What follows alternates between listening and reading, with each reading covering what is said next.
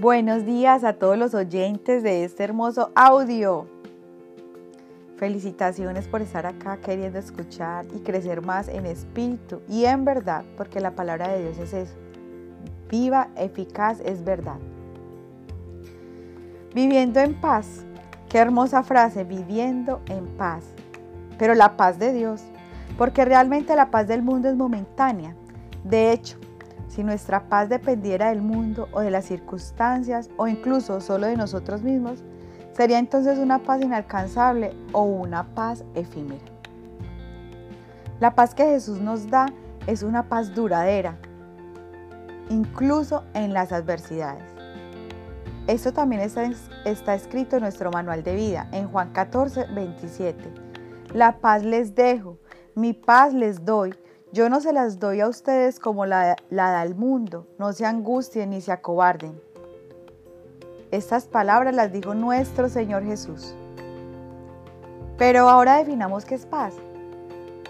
Paz del latín pax, definida en sentido positivo, es un estado a nivel social o personal en la cual se encuentra en equilibrio y estabilidad en las partes de una unidad también se refiere a la tranquilidad mental de una persona o sociedad. Esta definición fue sacada de Wikipedia. Entonces podemos notar dos aspectos importantes de la paz, equilibrio y tranquilidad mental. Pero ¿por qué fuera de Dios no se encuentra esto? Pues sabemos que el mundo está lleno de excesos y desenfreno.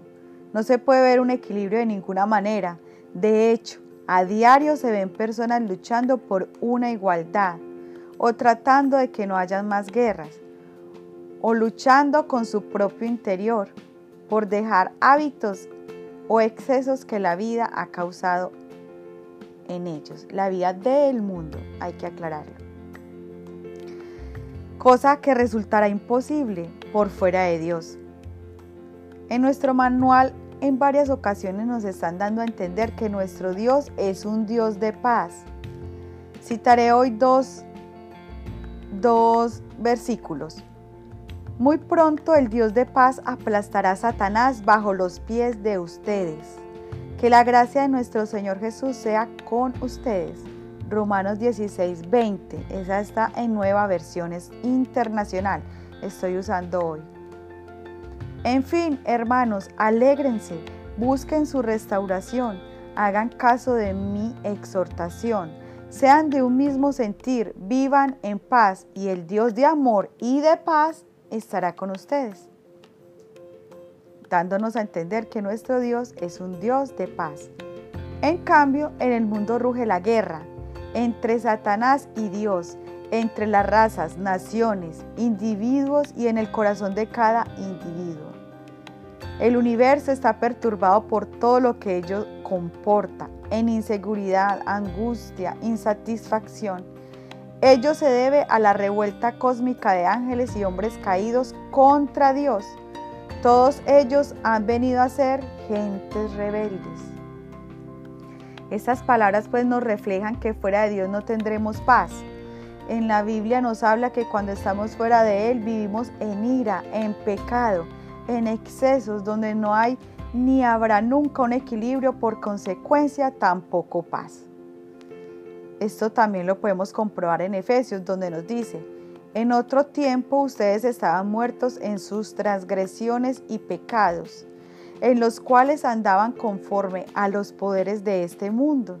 Se conducían según el que gobierna las tinieblas según el Espíritu que ahora ejerce su poder en los que viven en la desobediencia. En ese, en ese tiempo también todos nosotros vivíamos como ellos, impulsados por nuestros deseos pecaminosos, siguiendo propia, nuestra propia voluntad y nuestros propósitos, como los demás, y éramos por naturaleza objetos de la ira de Dios objetos de la ira de Dios. O sea que cuando estamos en desobediencia, en el mundo, en pecado, no habrá paz, porque Dios es un Dios de paz y no estamos con Dios cuando vivimos en desobediencia. El punto a tratar hoy es aclarar que esa paz que necesitas No la vas a encontrar en ningún deleite que puedas encontrar en este mundo o puedas realizar en este mundo. No vas a encontrar la paz que buscas en el sexo, ni en el alcohol, ni en las drogas. En fin, creo que la lista del enemigo la ha hecho bien larga para hacernos creer que en toda esta clase de opciones podríamos alcanzar una estabilidad. Pero como ya sabemos, no es así. Anteriormente me refería a una paz efímera o una tranquilidad que cuando pasa el momento se va y ahora que toca, volver a empezar la ronda y así no podemos hablar de un equilibrio real. Esa paz y ese gozo, aún en tiempos de crisis, solo la podemos encontrar en Jesús nuestro Dios. No luches más buscando tranquilidad en otras cosas, solo la paz que Cristo da trasciende todo conocimiento, tal como nos dice la carta a los filipenses. Y la paz de Dios, que sobrepasa todo entendimiento, cuidará sus corazones y sus pensamientos en Cristo Jesús. Filipenses 4, versículo 7.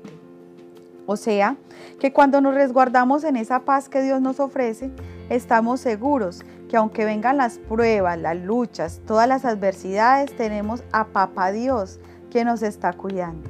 Y esa paz que se siente al saber esto, nada ni nadie nos las puede robar. Pero para poder apreciar y vivir esta paz, se debe tener la fe, la certeza suficiente de en quién creíste, tener esa fe, esa certeza suficiente de quién es quien te cuida. Conocerlo y saber que Él es el mismo de ayer, el mismo de hoy y por todos los siglos. Así que el mismo Dios que envió las plagas a Egipto para liberar, a su pueblo, es el mismo Dios que tiene el poder para cuidar de ti, de los tuyos, de tu vida y de tu corazón. Seguiré citando la carta a los filipenses que nos dice, no se inquieten por nada, más bien en toda ocasión, con oración y ruego, presenten sus peticiones a Dios y denle gracias. Filipenses 4, versículo 6. No se inquieten por nada. Nada es nada. Solo vengan al trono de la gracia y depositen eso que hoy tanto los aflige. Lo único que tienes es que creer que Él está obrando aún en medio de las dificultades él está orando aún cuando no lo puedes ver. Él está orando aún cuando todo se vea oscuro en tu camino. Es necesario que se vuelva oscuro para que puedas buscar su luz. Y una vez más nos reitera en nuestro hermoso manual de vida. Yo les he dicho estas cosas para que en mí hallen paz. En este mundo afrontarán aflicciones, pero anímense, yo he vencido al mundo. Juan 16:33. Hermoso. Solo confía en que ese mundo en el que hoy estás ya Dios lo venció. A veces nos cuesta creer que Él está ahí ayudándonos, hay veces nos desesperamos, pero desde mi experiencia vivida puedo decir que cuando me siento así llevo mis pensamientos y mis emociones cautivas a la obediencia de su palabra. Mejor dicho, busco respuestas en su palabra, lo busco más aún no me aparto, sino que aún más lo busco. ¿Por qué refugiarnos en Él? Es que si dejamos que esos pensamientos nos lleven y envuelvan, creo que no seríamos capaces con nada. Pero si sacamos ese dominio propio y logramos llevar esos pensamientos a la obediencia de su palabra, seguramente esa paz interior seguirá ahí. No te dejes vencer por esos pensamientos, por esa situación. Vuélvete una persona terca, pero para creer que Él está ahí. ¿Cree que cómo es posible que un Dios bondadoso y de amor quiera verte así? No. Habla con Él, enciérrate con Él. Dile lo que estás pensando, cómo te sientes y Él oirá. Créeme que sí, Él oirá. Él te oirá si estás siendo obediente a su palabra, si vives bajo su sombra, si haces el bien, Él está ahí para oírte. Los justos claman y el Señor los oye los libra de todas sus angustias. Salmo 34, 17. Así que esa paz que el mal te está vendiendo es mentira. De hecho, ya está también escrito en nuestro manual. No hay paz para el malvado, dice el Señor, en Isaías 48, 22. Por eso, Es mejor las pruebas con Él que sin Él. Bueno, espero que les haya gustado este audio que me ha servido tanto, demasiado. Recuerden compartir, no sabes a quién podamos estar ayudando a través de este audio. Oremos. Señor y Padre Santo, bendito Rey de Israel, te agradecemos, Señor, el poder tenerte. Agradecemos, Señor, que tú seas nuestra paz, nuestro refugio en nuestras tribulaciones.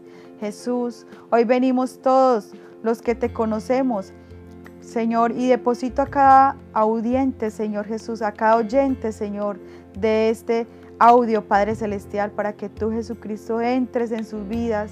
Des paz, Señor, des tranquilidad, des armonía, des equilibrio, Señor, en su ser. Jesús, todo lo que hoy perturba sus vidas, nuestras vidas, Señor, que tú seas atándolo, Señor, reprendiéndolo y llevándolo fuera, Jesús. Tú dices en tu palabra que tú nos libras de todas nuestras angustias, todas, Señor. Por eso creemos que cada angustia que hoy tenemos en nuestro corazón, tú la llevarás cautiva, Señor, Dios mío, y nos darás tiempos de refrigerio en nuestras vidas. Nos darás libertad, Jesucristo. Hoy creemos esta palabra, Jesús, la atesoramos y la vivimos. Y ante todo agradecemos, Señor, que nos oigas. Agradecemos que cumpla, Señor, tu voluntad en nosotros. En el nombre de Jesús oramos. Amén y amén. Bueno, chao, chao. Dios les bendiga. Hasta la próxima.